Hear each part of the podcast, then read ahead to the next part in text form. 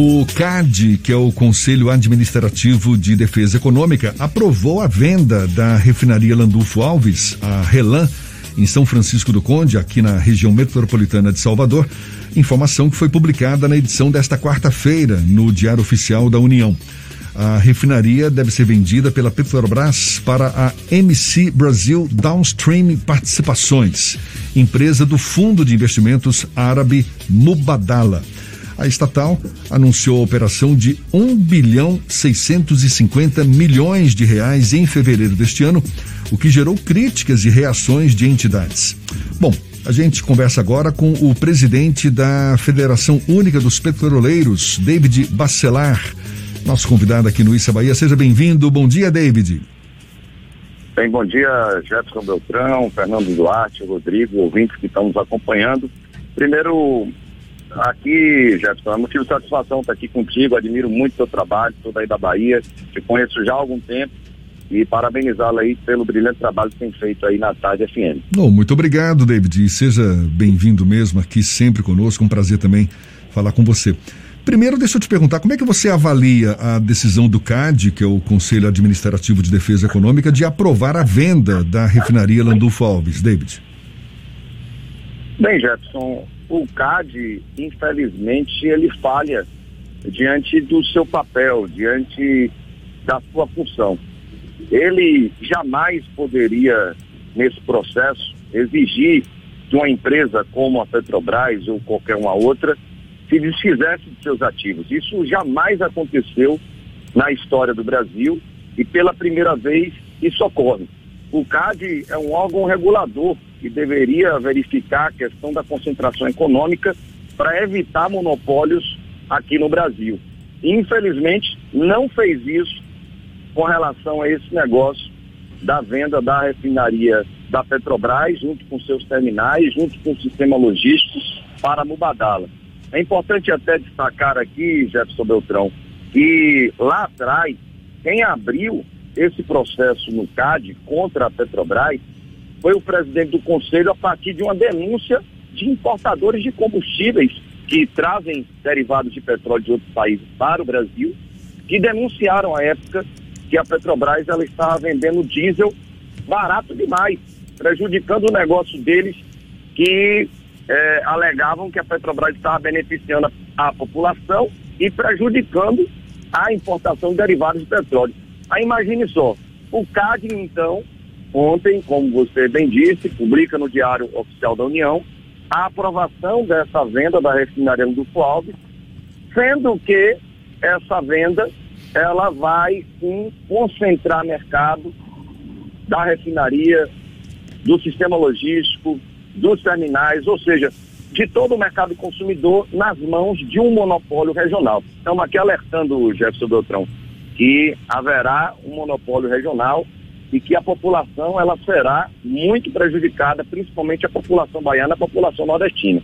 Pois é, a Federação Única dos Petroleiros, também os seus sindicatos, vocês todos aí já divulgaram que continuarão mobilizados nessa luta pela suspensão da venda da refinaria Landulfo Alves. Como é que você espera reverter essa situação, David?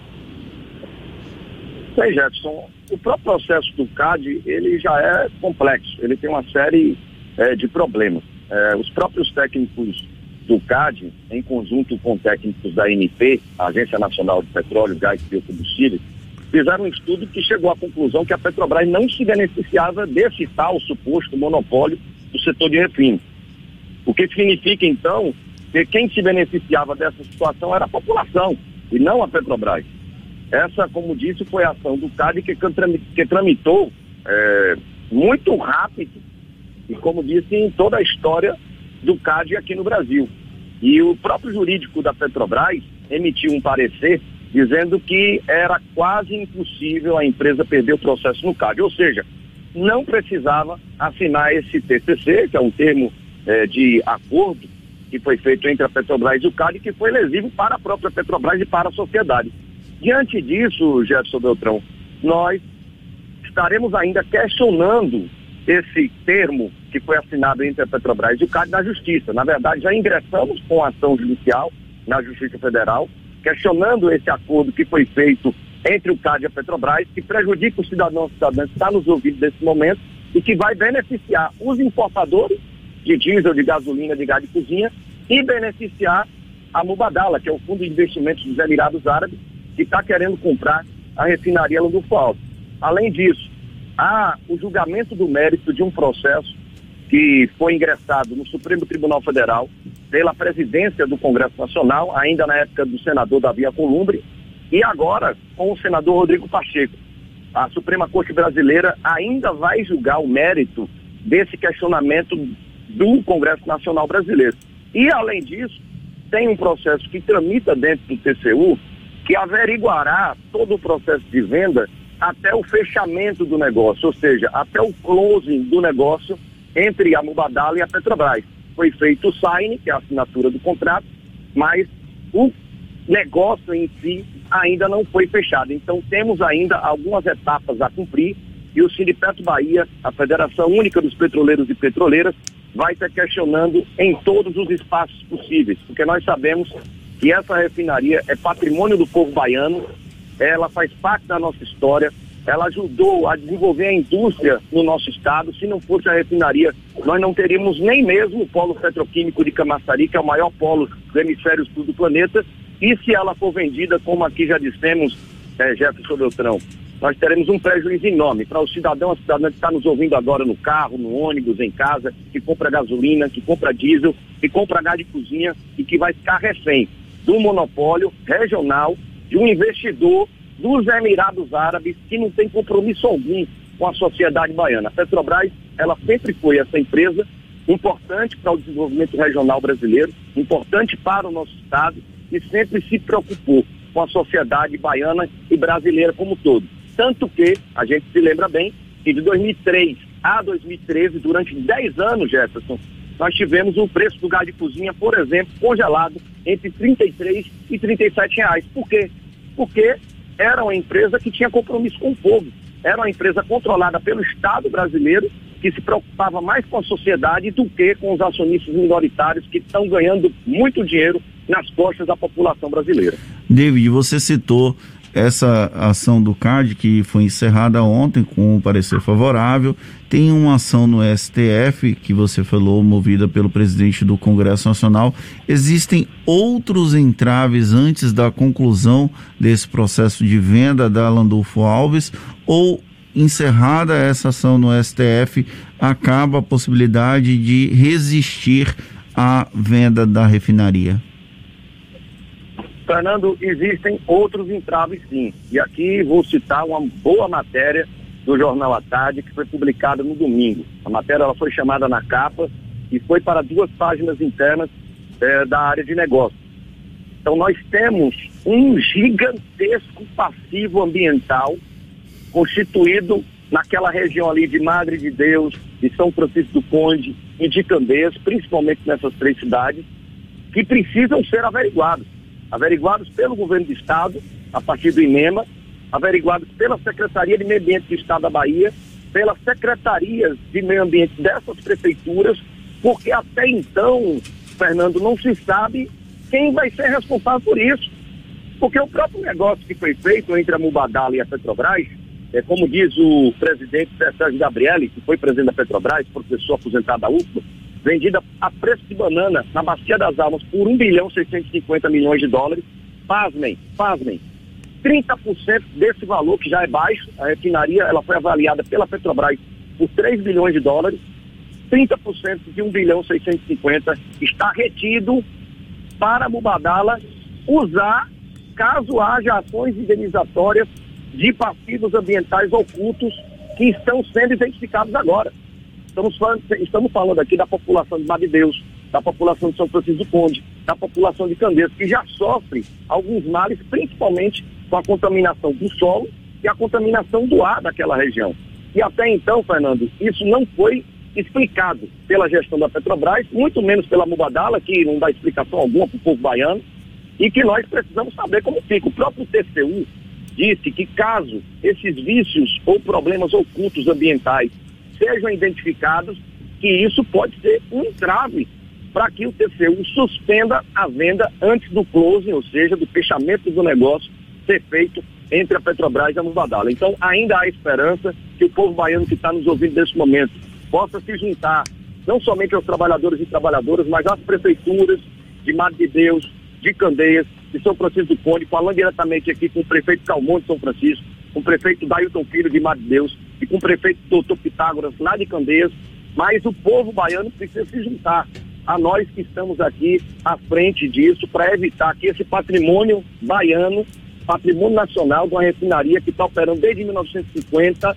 seja entregue aos Emirados Árabes. Para quem sabe, Jefferson, Fernando, ouvintes que estão nos acompanhando, fazer lá no futuro como fez a Ford. Está operando, em algum momento vai lá e fecha e desarma o ciclo e vai para outro país. São preocupações diversas. Inclusive, nessas prefeituras que citamos, temos uma preocupação grande com relação aos royalties do petróleo, porque essa nova empresa, se esse negócio der certo, poderá trazer petróleo lá dos Emirados Árabes, internacional, não usar petróleo nacional, consequentemente os royalties em São Francisco do Conde, em Madre Deus, principalmente nessa cidade, podem zerar. Como fica então a prefeitura de Madre Deus, principalmente, e de São Francisco do Conde? São perguntas que a gestão da Petrobras precisa responder e principalmente com relação aos preços dos combustíveis. Porque um diretor da Petrobras foi para a TV Bahia dizer que não, que vai aumentar a concorrência e que o preço vai ficar mais baixo. Ele mentiu em plena TV para os baianos e baianas.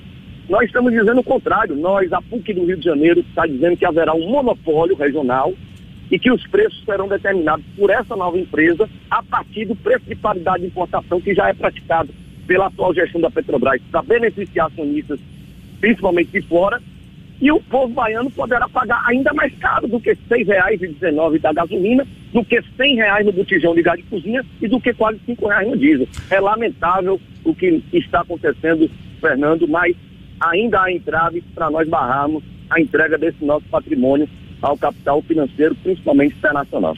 David, para a gente encerrar rapidinho aqui, essa privatização da refinaria Landulfo Alves, a própria Petrobras anuncia, né, como parte de um programa de privatização, aparentemente abrindo mão, como você mesmo diz, da liderança no refino brasileiro. Agora, você tem notícia de movimentos da Petrobras no sentido de privatizar outras unidades da estatal aqui na Bahia?